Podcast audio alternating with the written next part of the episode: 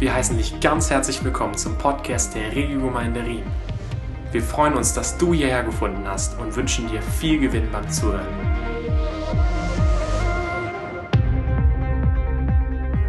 Ich persönlich finde es immer wieder spannend, einfach zu beobachten, wo sich unsere Gemeinde gerade aktuell befindet, was Gott ähm, für einen Weg mit uns geht. Und wie ihr alle wisst, ähm, befinden wir uns in der Serie vom Josua Gottes Verheißung und Treue im Buch Josua wenn wir entdecken. Und ich möchte eigentlich heute so querbeet durch Josua durchgehen ähm, und einzelne Sachen rauspicken, wo die Josua ausgemacht haben als, als Leiter, ähm, aber auch als einfache Person.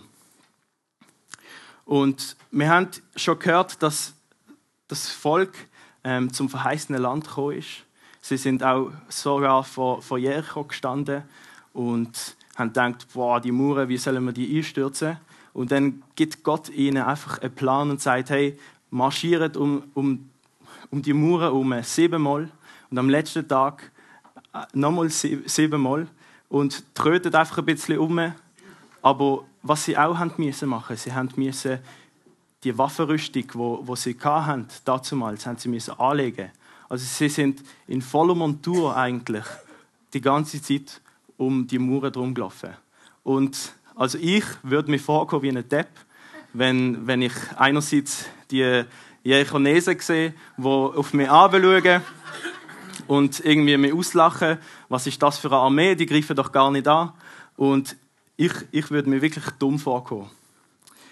Und die Israeliten haben das wahrscheinlich auch gedacht. Sie haben auch gedacht, hey, wann passiert endlich mal etwas? Ich meine, wir laufen jetzt schon so lange um und wir sehen einfach nichts. Und ich stelle mir solche Geschichten wirklich sehr gern bildlich vor. Dass, dass ich mich irgendwie wie vorstelle, ich bin jetzt ein Teil von, von dem Volk, von den Israeliten und ich, ich laufe jetzt mit denen mit. Und eben, ich, ich würde einfach denken, nein, hey, hör auf, wieso, wieso machen wir das? Wir sehen wirklich gar, gar keinen Unterschied. Und doch haben äh, die Israeliten etwas gewusst. Sie haben gewusst, sie müssen sich erheben, sie, sie müssen Schritt machen. Wenn Gott redet, müssen sie auf das, auf das reagieren, was er möchte machen. Und sie haben zu ihrer Rüstung gegriffen. Sie haben sich parat gemacht in voller Montur. Sie sind umgelaufen im Vertrauen darauf, dass Gott etwas wird machen. Und ich finde es krass, dass eben die Leute irgendwie immer praktisch zusammengehalten haben. Einerseits sind sie auch am stur gewesen. Das ist vielleicht nicht so gut, aber sie sind eigentlich zusammen stur gewesen, was auch nicht schlecht ist. ähm, doch, sie sind gehorsam gewesen, Gottes Ruf gegenüber und haben auch auf ihren Leiter Josua gelost. Und das Thema von heute, wo ich darauf will eingehen, heißt eine Armee, die sich erhebt. Und die Josua hat wie ich gesagt habe, einiges müssen festmachen in seinem Leben. Er hat müssen bewusst sein, ähm, was ja, er musste einfach harte Entscheidungen treffen, herausfordernde Entscheidungen treffen. Wie vor Jericho hat er müssen denken, hey, also ich persönlich, ich fühle mich sehr unsicher, aber Gott, ich vertraue darauf, dass du einen guten Plan für mich hast. Und so komme ich zum ersten Punkt, und zwar zu Gottes Stimme und seine Gegenwart. Im 2. Mose 33, Vers 11, dort lesen wir, und der Herr redete mit Mose von Angesicht zu Angesicht, wie ein Mann mit seinem Freund redet. Und er kehrte wieder ins Lager zurück, aber sein Diener Josua, der Sohn Nuns, der junge Mann, wich nicht aus dem Inneren des Zeltes. Ich finde es da auch cool zu sehen, hey, da sind zwei Generationen vertreten. Einerseits der Josua, wo wie im Text steht, er ist noch jung, und andererseits der Mose, der ein bisschen Erfahrung hat, der auch eine recht krasse Bildung hat in dem Sinn.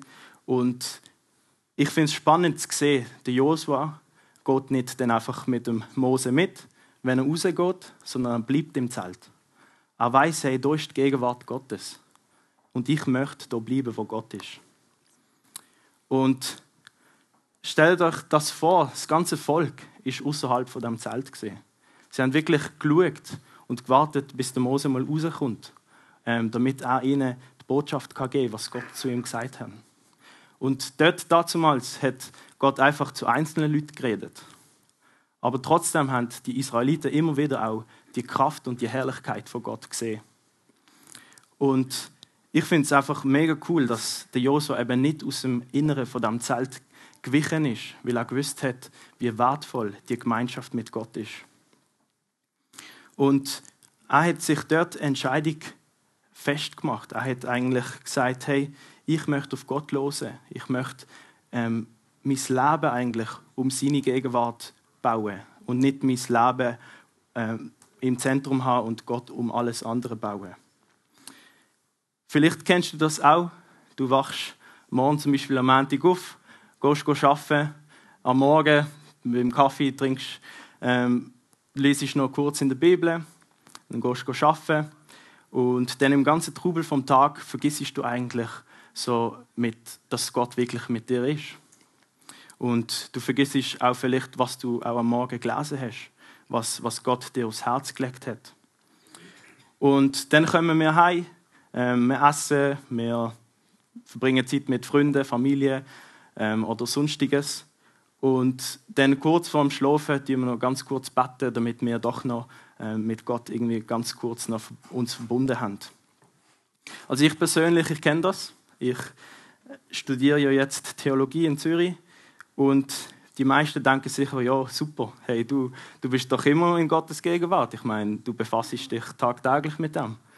Und das stimmt einerseits, aber einerseits muss ich mich auch selber dazu entscheiden ähm, und sagen, hey, möchte ich wirklich Gott in allem sehen, was meine Dozenten mir sagen? Möchte ich wirklich die Gegenwart von Gott im, im Fokus haben? Amix ist sogar gefährlicher, im vollzeitlichen Dienst zu sein, weil du hast noch das zu erledigen, dann kommt noch die Aufgabe und jenes, für die Person noch beten. Und ich muss mich immer wieder entscheiden, hey, ich möchte mit Gott wirklich Zeit verbringen. Ich möchte einfach anhocken, ich möchte auf seine Stimme hören, ähm, auf seine Gegenwart warten, dass er zu mir reden darf. Ohne Agenda, ohne irgendwelche Fragen kommen, sondern einfach mal warten und ruhig sein vor Gott. Und es ist wichtig, auch, dass wir wissen, welcher Stimme wir zulassen. Wie der Wolfi das auch erzählt hat, ähm, hat er gesagt, dass es drei Reiche gibt, wo gegen unsere Seele vorgehen. Und das sind eigentlich auch sozusagen wie Stimmen, die gegen uns vorgehen. Einerseits Stimmen von der Welt, wo uns irgendwie möchte sagen, hey, du, du musst so und so leben, dann wirst du glücklich sein. Du musst nicht unbedingt mit Gott unterwegs sein, damit du Freude in deinem Leben erlebst. Andererseits die Stimme von unserem Fleisch, die sagt, hey, mit Gott Zeit verbringen, wieso überhaupt? Schau doch einfach irgendeinen Film, lese doch irgendeinen anderen Roman, das ist doch viel spannender, als mit Gott zusammen zu sein. Und dann auch die Stimme vom, vom Feind, vom Satan, wo uns eigentlich wieder die alte Lüge wieder will auftischen, wo uns will sagen, hey, du bist doch nicht wert, ähm, du kannst doch nicht. Wer bist du, dass du überhaupt zu Gott kannst kommen? Und ich finde es spannend, dass der Teufel nicht aufgibt, obwohl er weiß, dass er verloren hat. Und ich habe mir die Frage gestellt, wieso macht er das? Und ich habe im Nachdenken und im Gespräch mit Gott einfach gemerkt, wie der Teufel weiß, wer er ist. Weil Gott sagt ihm sogar, wer er ist. Er sagt, er ist der Vater der Lüge, er ist der Verklager der Brüder und er ist der, der kommt zum Zerstören, zum Morden und Chaos eigentlich bringen. Und darum macht er das, weil er, er weiß, wer er ist. Aber darum ist es wichtig, dass wir die Stimme von Gott zulassen, dass wir Gottes Stimme nachjagen. Und vor allem auch wichtig zu wissen ist, erstens, wer Gott ist, zweitens, was er für uns gemacht hat und was er immer noch für uns macht und drittens, wer wir in Gott sind, damit wir eben den Lügen vom Feind entgegen können halten. Und darum ist das Wort so wichtig, dass wir drin bleiben und in ihm bleiben, in der Wahrheit bleiben. Und Josua hat sich eben, wie ich gesagt habe, entscheiden müssen, auf welche Stimme möchte ich hören. Und welche Stimme darf mein Handeln, mein Tun, mein Leben alles leiten? Wer, wer darf mich führen? So komme ich zum zweiten Punkt, und zwar zur Führung. Die Josua hat sich müssen entscheiden, wie er selber führt. was für ein Leiter er selber möchte sein. Und ich glaube, es ist für ihn nicht so einfach gewesen, wo der Mose gestorben ist und er plötzlich der ist, wo irgendwie das Volk muss anleiten, der ist, wo ähm, muss die wichtigen Entscheidungen treffen. Er hat sich wahrscheinlich auch wieder hinterfragt: Hey, wer bin ich überhaupt? Ähm, was kann ich? Was ist mein Fundament? Kann ich überhaupt leiten? Habe ich überhaupt die Qualität, zum Leiter zu sein? Und ich meine, Mose hat rein theoretisch Pharao können sein, damals. Das ist sein Bildungsstand Er war sehr bildet Und in die Fußstapfen zu treten von so einem Leiter, hatte ich auch recht Mumm. Als ich hier angefangen habe als Jugendleiter vor zwei Jahren, ähm, bin ich mega begeistert gewesen. Bin ich auch jetzt immer noch, keine Angst. ähm, und ich habe mich auch einfach immer wieder daran erinnern, hey, wer tut mich leiten? Ich habe immer wieder müssen mir eigentlich auch meinen Stolz weg, weglegen und auch zum Heiligen Geist sagen, hey, du darfst mich leiten. Jesus, du darfst mich führen. Du darfst mit mir vorwärts gehen. Und ich will auch mit dir vorwärts gehen. Und ich habe mich immer ständig gefragt, ah, mache ich es richtig? Ähm, ich war nicht irgendjemand anders besser. Und ich habe einfach wie gemerkt durch Situationen, dass Gott mir immer wieder gesagt hat, hey, nein, Johnny, bleib dran. Ich weiß, dass, dass ich dich hier berufen habe. Und darum bin ich geblieben. Darum weiß ich, dass ich auch am richtigen Ort bin, weil mich Gott hier möchte brauchen yeah.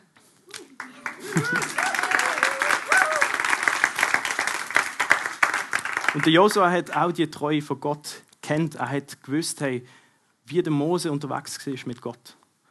Ähm, so treu wie Gott auch mit dem Mose unterwegs war, so treu wird er bleiben. Und oftmals, was uns da hindert, weiterzukommen in unserem Leben, in unserem Glauben, ähm, sind oft wir selber. Wir selber stehen uns oftmals viel mehr im Weg, als der Teufel eigentlich im Weg steht. Und ich, ich muss mir das einfach immer wieder in Erinnerung rufen, dass ich wirklich ähm, ja, da vorwärts gehe. Und ich möchte jetzt zum erst, zur ersten Bibelstelle kommen aus dem Josua.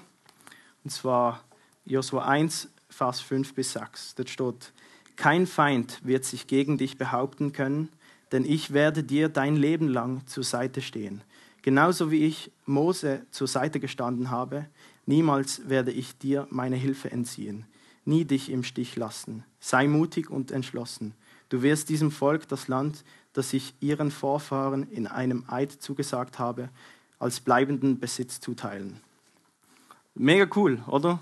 Dass, dass Gott eigentlich zu ihm redet, hey, genau so wie Mose mit mir unterwegs war, wie ich mit ihm unterwegs war, genau so werde ich mit dir unterwegs sein. Also das ist ein mega Zuspruch für, für den Josua. Ich glaube, eben, dass das ihn eben mutig und stark gemacht hat. Dass, dass er gewusst hat, hey, Gott hat mich, er hebt mich, ich kann mich auf ihn verlassen und mit ihm vorwärts gehen. Und hier in diesem Vers sehen wir einen Teil der Prüfung von Josua. Das heißt, dass du eben die hineinführst in das verheißene Land, das ich für, für, für euch habe. Und Gott sagt ihm persönlich auch in dem, hey, ich möchte mit dir persönlich eine Beziehung haben. Ich möchte mit dir unterwegs sein, Josua. Er hat ihm Identität zugesprochen und dann erst Auftrag gegeben. Und Josua hat auch wie Mose einfach sagen können, ähm, dass er das nicht kann. Dass er vielleicht auch einen Spruchfehler hat oder was auch immer der Mose damals hat. Ähm, aber er hat gewusst, hey, Gott ist treu und er wird zu seinem Wort stehen. In der Verse 7 und 8 steht, sei du nur stark und sehr mutig und achte darauf, dass du nach dem Gesetz handelst. Weiche nicht davon ab, weder zur Rechten noch zur Linken, damit du weise handelst überall, wo du hingehst. Lass dieses Buch des Gesetzes nicht von deinem Mund weichen, sondern forsche darin Tag und Nacht, denn dann wirst du gelingen haben auf deinen Wegen und dann wirst du weise handeln. Also Gott sagt ihm, hey, folg meinem Gesetz, denk über mein Gesetz Tag und Nacht. Das einzige Wort Gottes, das Josua dazu mal hatte, sind die ersten fünf Bücher Mose gesehen. Und ich finde es spannend, weil Gott ihm sagt, hey, in diesen fünf Büchern ist Leben drin. In diesen fünf Büchern ist Weisheit drin. Wenn du drin bleibst, wenn du das studierst täglich, dann werde ich dir zeigen, wie du weise kannst handeln, wie du in deinem Leben weiter kannst kommen. Und ich finde das cool, dass Gott ihn eigentlich ausrüstet, dass der Josua nicht unbedingt mal viel muss machen, sondern Gott sagt ihm, hey, wenn du das machst, wenn du dran bleibst mit mir, dann werde ich dir helfen. Gott verheißt ihm da etwas und jetzt muss er handeln, weil mit jeder Verheißung gibt es auch ein Ziel. Also wenn wir etwas von Gott verheißen bekommen, dann müssen wir ihn fragen, hey, wie sollen wir das machen? Und dann einfach handeln, dann vorwärts gehen und amix nicht auch zu lange warten, sondern einfach im Vertrauen vorwärts gehen, in der Beziehung zu Gott, täglich einfach dran zu bleiben und auf, auf seine Stimme zu hören. Wie im Theater hat auch der Suchende unbedingt wollen zu diesem Ziel kommen, unbedingt wollen die Antwort finden auf alle seine Fragen. Und ich finde das einfach die Geschichte cool zu sehen, hey, Gott gibt uns auch Leute, die uns an der Seite stehen und uns auch antreiben, die uns können helfen und uns auch Weisheit geben können Und eben Gottes Verheißung, ähm, das wir einfach auch einen Gehorsamsschritt machen und Land einnehmen und ihn auch das Land einnehmen, wo er uns verspricht. Es zeigt, dass der Glaube echt ist und dass, etwas, dass es zwischen Gott und dir ist, dass die Beziehung echt ist. Gott sagt ihm auch, er soll nicht davon abweichen. Er soll nicht von seinem Wort abweichen. Er soll nicht nach rechts oder nach links gehen, sondern einfach weiter auf seinem Weg bleiben. Und ich finde das, das mega, mega starkes Wort, weil Gott sagt da ihm auch, hey, leb du kompromisslos. Leb du mit mir als deine erste und höchste Priorität in deinem Leben. Also ich finde das immer wieder wahnsinnig ähm, herausfordernd, einfach sich ständig wieder einfach bewusst werden, hey, nicht ich bin der, wo primär mein Leben bestimmt, sondern Gott ist der, wo über allem steht. Und bei mir zum Beispiel, dass ihr ein Beispiel habt, weiß ich, dass Gott nicht möchte, dass ich einige Serien auf Netflix schaue. Also ich habe schon amix Serien angefangen und habe sie beenden, weil ich gemerkt habe, dass Gott zu mir gesprochen hat und gesagt hat, das ist nicht gut für dich. Und ich kenne es aus Erfahrung, dass ich dann amix trotzdem weitergeschaut habe und das hat mein Denken und mein Handeln wirklich auch dann beeinflusst. Und ich bin dann selber mega schockiert im Anschluss, weil ich eigentlich, weil ich gesehen habe, hey, wow, Gott hat mir eigentlich gesagt, hey, pass auf. Und ich habe, ich habe nicht gelost. Und darum, für mich persönlich, weiß ich, hey, das ist nicht einfach irgendwie Gott, der jetzt da oben steht und irgendwie mit dem Finger so zeigt, sondern er weiß, was am besten für uns ist. Er weiß, wenn dir etwas schadet, dann möchte er nicht unbedingt, dass du das in deinem Leben machst. Und ich mache das nicht einfach wirklich wie ein Gesetz, wo ich sage, okay, ich lege jetzt gar nichts mehr im Fernsehen, sondern ich, ich, ich tue einfach wirklich auf den Impuls hören von Gott, den er mir gibt. Weil auch ich möchte, wie, wie der Josu auch ohne Kompromiss leben. Ich möchte wirklich so leben, dass, dass ich weiß, hey, Gott hat das Beste für mich.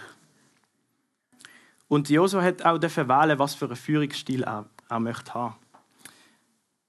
Er hat müssen aussuchen und sagen, hey, nehme ich das an, was Gott für mich hat oder nicht? Und er hat ihm sozusagen die Freiheit gegeben, Gott die Freiheit gegeben, das zu machen, was er möchte. Darum ist es auch so cool, dass wir das, auch, das Gebet am Anfang immer machen und sagen, hey Gott, wir geben dir die Erlaubnis, um das zu machen, was du möchtest an diesem Tag. Und das Schöne ist, dass Gott ihm als allererstes die Aufgabe gegeben hat, mit ihm Beziehung zu haben. Dass das über allem gestanden ist. Er hat ihm nicht einfach gesagt, hey, du musst jetzt das und das, einen Fünfjahresplan irgendwie ausdruckt und ausgehändigt, sondern er hat ihm gesagt, hey, wenn du mit mir unterwegs bist, will ich dir den Weg zeigen. Was er hat müssen machen in allem, hat er müssen standhaft bleiben. Und zwar standhaft im Gebet und im Wort. Und Josua hat müssen immer wieder nach seiner Berufung nachgehen. Er hat immer müssen ähm, sich vor Augen halten, was, zu was bin ich berufen, was möchte Gott mit mir machen in meinem Leben und eben auf dem Weg kompromisslos weiterzugehen. Und beim Josua ist es ja so, dass einfach mehr auf dem Spiel gestanden ist als einfach kleine Sachen. Ich meine, er hat das ganze Volk Israel anführen.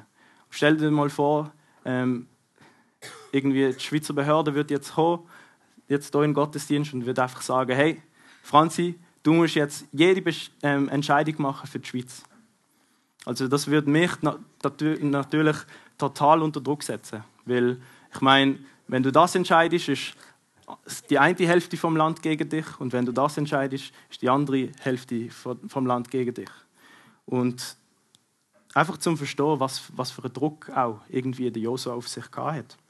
Eben, wie, wie, wie vorher, wenn wir daran denken, hey, die banale Kampfstrategie, die Gott Josua gegeben hat, ähm, das, ist, das ist einfach, ja, keine Ahnung. Also ich, ich fände es total, ich würde mir wirklich wie ein Depp vorkommen, wenn ich das müsste machen Ich könnte nicht schlafen.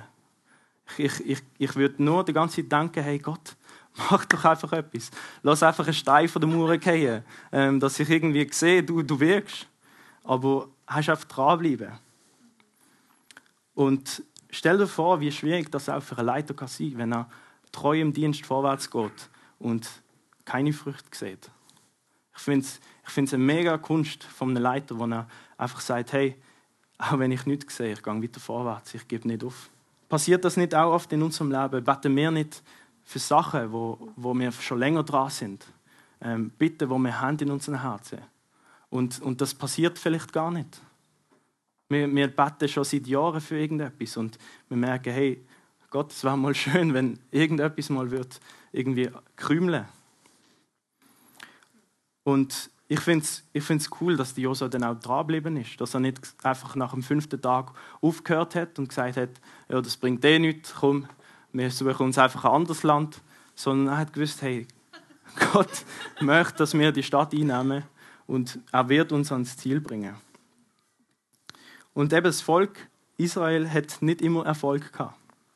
Sie haben vor der Eroberung von Jericho hat Josua zu allen gesagt, hey, ihr dürft nichts aus der Stadt rausnehmen. Alle Güter gehören Gott. Alles Gold gehört Gott. Und das hat er gewusst, weil er eben in, seinem, in seiner Bibel gelesen hat von damals. Er hat gelesen und gewusst, dass Gott das so möchte. Und darum hat er das auch den Leuten gesagt. Und der Achan, der hat Mist gebaut, weil er etwas von dem ähm, verboten hat er einfach mitgehen lassen. Er hat es mitgenommen und versteckt. Und nach dem Sieg von Jericho haben sie Ei angreifen und doch sie haben müssen dann fliehen, weil, weil die so mächtig zurückgeschlagen haben, dass sie Panik bekommen haben und haben müssen zurückgehen. Und die Josua ist dann wirklich entsetzt gewesen. Er ist am Boden zerstört gewesen. Und das lesen wir im Josua 7, 6 bis 7. Josua und die Ältesten Israels waren so erschüttert, dass sie ihre Kleider zerrissen, Erde auf den Kopf streuten und sich vor der Bundeslade des Herrn zu Boden warfen. So lagen sie bis zum Abend. Stellt euch das mal bildlich vor. ähm, genau. Und Josua betete, ach Herr, du mächtiger Gott, warum hast du uns über den Jordan gebracht? Nur um uns in die Hände der Amoriter fallen zu lassen und uns zu vernichten? Wären wir doch auf der anderen Seite des Jordans geblieben. Und eben da geht Josa dann zu Gott, er betet, hey Gott, wieso ist das passiert? Sag's mir doch. Und später ab Vers 10 redet Gott zu ihm zurück und sagt, hey, ihr habt den Bund gebrochen, den ich mit euch hatte. Irgendjemand hat etwas von dem Gestohlenen mitgehen und darum habt ihr nicht die Leute in Ei besiegt. Und hier sehen wir, wie wichtig es ist, dass auch wir in einer Einheit vorwärts gehen. Wie die Israeliten eigentlich auch haben ständig müssen in Einheit vorwärts gehen. Und das ist, das ist einfach Gottes Herz. Er, er liebt es sehen, wenn wir zusammenkommen und zusammen ihn arbeiten. Wenn wir zusammen eins sind und sagen, hey Jesus, du bist über allem, du stehst über allem. Wir danken dir für alles, was du in unserem Leben gemacht hast. Und Gott hat ihnen gesagt, was sie tun sollen. Aber einer hat eben einen Fehler gemacht und das ist zum Verhängnis geworden vom, vom ganzen Volk. Und wenn Gott zu uns im Gebet redet und durch sein Wort und uns etwas verspricht, dann verwerfen wir das oder halten wir wirklich an dem fest.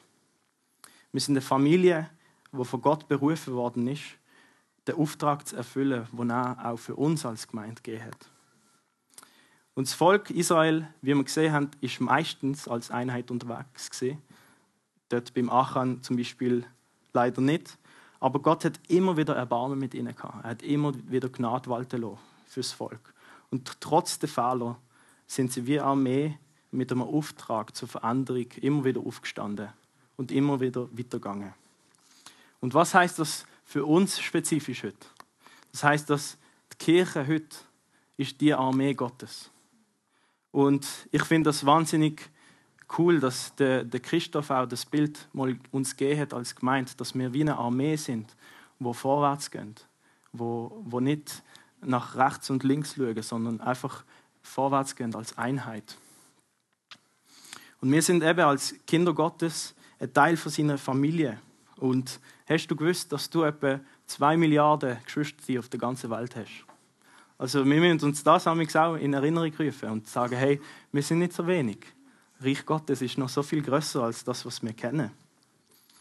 Und die Kirche ist eine weltweite Familie. Ich merke das zum Beispiel, wenn ich an Konferenzen gehe und dann irgendwelche wildfremde Leute einfach kennenlerne, ähm, die auch Christen sind. Du hast so eine Verbundenheit mit denen. Du, hast, du kannst irgendwie gerade mit ihnen reden. Du, du hast das Gefühl, du kennst sie schon, schon seit einer Ewigkeit. Also das, so fühle ich mich oft. Und das zeigt uns, dass eben die Gemeinschaft von, der, von, von Christen speziell ist. Dass es nicht einfach wie, eine, ja, wie der Wolf ja auch gerne sagt, wie ein Karnickelverein ist oder was auch immer, ähm, sondern wir sind wirklich da als Kinder Gottes und das ist, das ist me mega ein Privileg auch, das wir dafür haben. Und das Wort gemeint heißt auf Griechisch Ekklesia. Und das bedeutet die herausgerufene Versammlung. Also Gott hat uns herausgerufen. Kommt euch das bekannt vor? Das ist auch bei Israel dort gesehen. Gott hat so viele Völker gesehen und hat gesagt: Hey, das Volk möchte ich rausrufen und mit denen möchte ich vorangehen. Und der Paulus, der hat das verstanden.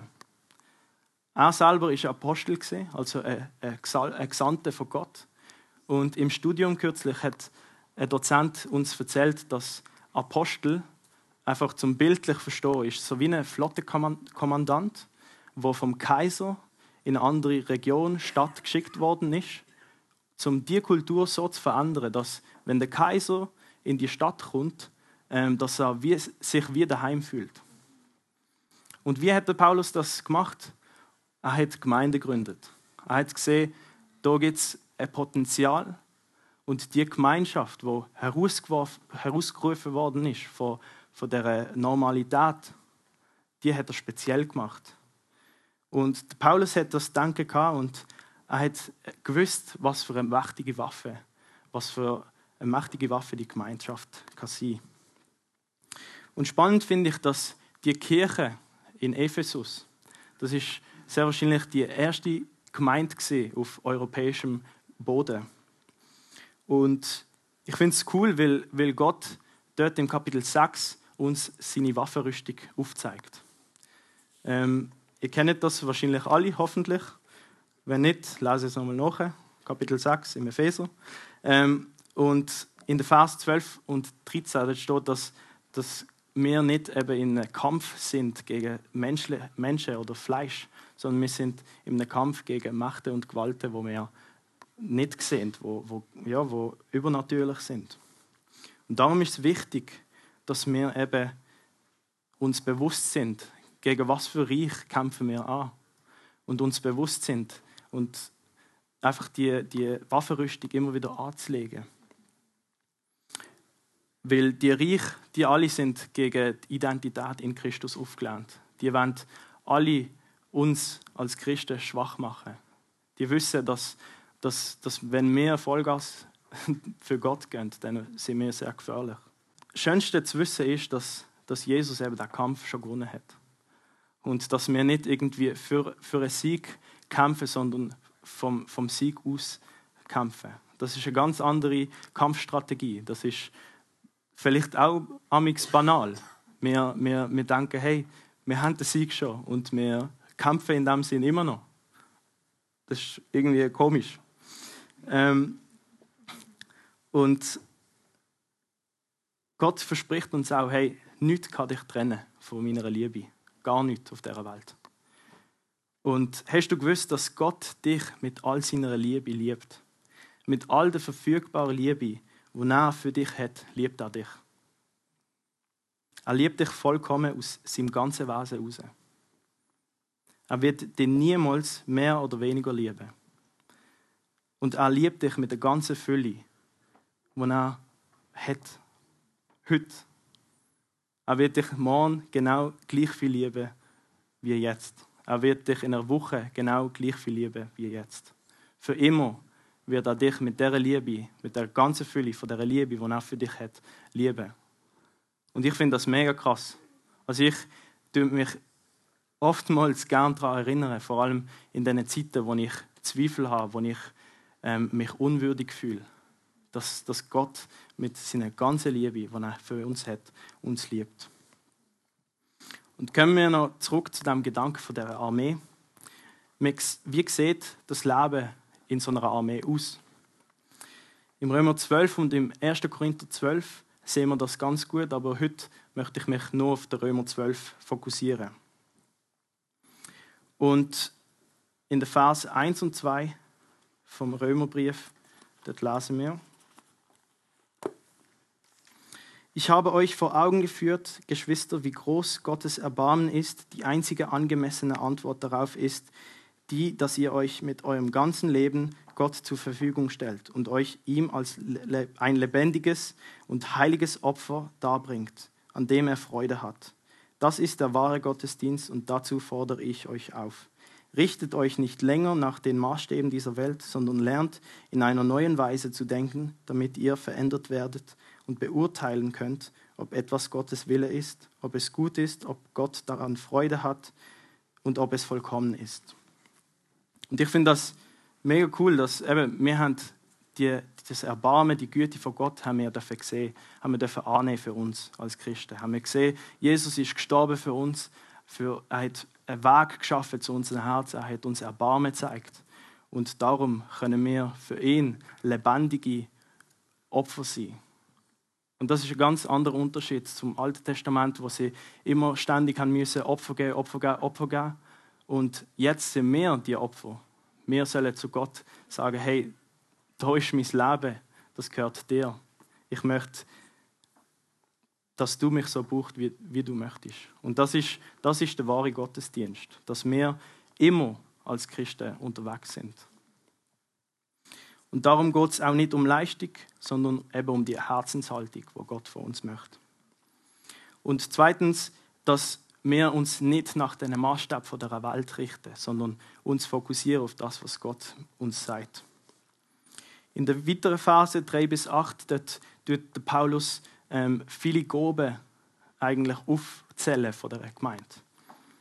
Und lese das doch einfach nochmal nach für euch die Verse 3 bis 8 aus dem Römer ähm, 12. Und zum Schluss möchte ich noch die Vers 9 bis 21 vorlesen. Die Liebe soll echt sein, nicht geheuchelt, verabscheut das Böse, haltet euch unbeehrbar an das Gute. Lasst im Umgang miteinander Herzlichkeit und geschwisterliche Liebe zum Ausdruck kommen. Übertrefft euch gegenseitig darin, einander Achtung zu erweisen. Lasst in eurem Eifer nicht nach, sondern lasst, lasst das Feuer des Heiligen Geistes in euch immer stärker werden. Dient den Herrn, freut euch über die Hoffnung, die ihr habt. Wenn Nöte kommen, haltet durch. Lasst euch durch nichts vom Gebet abbringen. Helft Gläubigen, die sich in einer Notlage befinden. Lasst sie mit ihrer Not nicht allein. Macht es euch zur Aufgabe, gastfreundlich zu sein. Segnet die, die euch verfolgen. Segnet sie, verflucht sie nicht. Freut euch mit denen, die sich freuen, weint mit denen, die weinen. Lasst euch im Umgang miteinander davon bestimmen, dass ihr ein gemeinsames Ziel habt. Seid nicht überheblich, sondern sucht die Gemeinschaft mit denen, die unscheinbar und unbedeutend sind. Haltet euch nicht selbst für klug. Vergeltet niemand Böses mit Bösem, bemüht euch um ein vorbildliches Verhalten gegenüber jedermann. Wenn es möglich ist und soweit es euch an euch liegt, lebt mit allen Menschen in Frieden. Recht euch nicht selbst, liebe Freunde, sondern überlasst die Rache dem Zorn Gottes. Denn es heißt in der Schrift, das Unrecht zu rächen ist meine Sache, sagt der Herr. Ich werde Vergeltung üben, noch mehr, mehr noch. Wenn dein Feind hungrig ist, gib ihm zu essen. Und wenn er Durst hat, gib ihm zu trinken. Ein solches Verhalten wird ihn zutiefst beschämen. Lass dich nicht vom Bösen besiegen, sondern besiege das Böse mit Gutem. Ich glaube, der Text ist sehr selbsterklärend, dass uns aufzeigt, wie wir als Gemeinde sollen leben. Und wir sollen eben an einem Strang ziehen. Wir sollen vorwärts gehen zusammen. Wie auch im Bereich von, der Räumlichkeiten, wo wir immer noch dran sind und hoffen, hey, dass Gott uns etwas hat. Dass wir dort auch uns nicht abhalten lassen im Gebet, sondern dranbleiben und sagen, Gott, du hast uns das versprochen und wir vertrauen darauf. In den letzten zwei Vers zeigt Paulus auf, wie wir mit Leuten umgehen sollen, die gegen uns sind. Er sagt, hey, lass dich nicht vom Bösen besiegen, sondern überwind das Böse mit dem Guten. Und das klingt für uns auch sehr banal. Ich meine, ich aus mir raus, ich würde total gerade, wenn Susi mir irgendwie eine schlägt, nein, würde ich, ich würde ihr nicht gerade eine schlagen, aber ich würde, Frauen schlägt mir nicht, ähm, aber ich würde wahrscheinlich aus mir raus etwas irgendwie sagen, was sie verletzt. Aber ich weiß, hey, das ist, das ist nicht das, was ich machen sollte. Und ich, ich habe mich auch gefragt, hey, was für eine Strategie ist das, dass man sich eben irgendwie wie aus dem Weg stellt und Gott regieren lässt. Das ist die Strategie von der Liebe, wo, wo Jesus uns auch gezeigt hat. Wo er eben uns am Kreuz von Golgatha den Sieg erkauft hat. Wo er für uns gestorben ist und eben den Weg zu unseren Herzen frei gemacht hat, damit wir mit ihm in Beziehung vertreten Und das Schöne ist, dass das nicht einfach bis im Tod geblieben ist, sondern er ist auferstanden. Und er hat gesagt, hey, ich gebe dir ein Leben, ich gebe dir meinen Heiligen Geist, wo dich wird ausrüsten, wo dir wird die Stärke, die Kraft geben, ähm, damit du in deinem Leben vorwärts kannst gehen. Und er weiß, es ist nicht einfach auf dieser Welt. Er weiß das. Er ist selber als Mensch gekommen. Er ist wirklich als ganzer Mensch da gewesen. Er hat müssen lernen, wie man läuft. Er hat müssen lernen, wie man redet. Er hat Spruch müssen lernen. Und das zeigt uns auf, dass, dass Jesus auch durch die Sachen hat müssen durchgehen, wo wir auch müssen durchgehen, damit wir wieder zu ihm finden. Und wenn du das auch möchtest, von deinem ganzen Herzen, wenn du das auch möchtest und sagen, hey, ich möchte zu, zu dieser Familie dazugehören von Gott. Es ist nicht einfach nur unsere Familie da, sondern eben die zwei Milliarden Geschwister, die überall auf der Welt sind. Und er möchte mit dir weiter seine Geschichte schreiben. Er möchte mit dir zusammen vorwärts gehen. Du kannst im Anschluss, wenn du das möchtest, auch das Gebetteam zukommen oder auch mit deinem Nachbarn darüber, darüber reden, wenn du das möchtest. Und wir haben einfach einen genialen Gott. Und er steht zu dem, was er verspricht. Ich finde das immer wieder einfach wahnsinnig bereichernd, das selber zu erleben in meinem Leben. Und er ist treu, auch wenn es mal so läuft, wie es wir gern haben. Aber er ist auch treu, wenn es, wenn es mal so läuft, wie wir es nicht gern haben. Und wir müssen uns auch selber fragen, ist er immer noch gut, wenn wir in Situationen stecken, wo wir auch zu viel irgendwie auf unsere Schulter bekommen. Auf, auf was setzen wir denn unseren Fokus? Ich möchte einfach wirklich, dass wir einfach wieder Josua vorwärts gehen. Dass wir jeder Einzelne einfach wissen, hey, seine Gegenwart, seine Stimme, das ist das, was ich nachjagen möchte. Ich möchte auch wenn ich nicht unbedingt ein Leiter bin in führender Position, möchte ich mein Leben führen. Weil ich Verantwortung muss tragen vor Gott gegenüber. Als letztes auch standhaft bleiben. Bleibt standhaft. Wir wollen zusammen standhaft bleiben. Es ist cool, dass Gott uns nicht einfach allein auf die Welt gesetzt hat und gesagt hat, macht es mal selber, sondern er hat uns eben Leute an die Seite gestellt, die uns mit uns beten können die uns begleiten durch schwere Zeiten.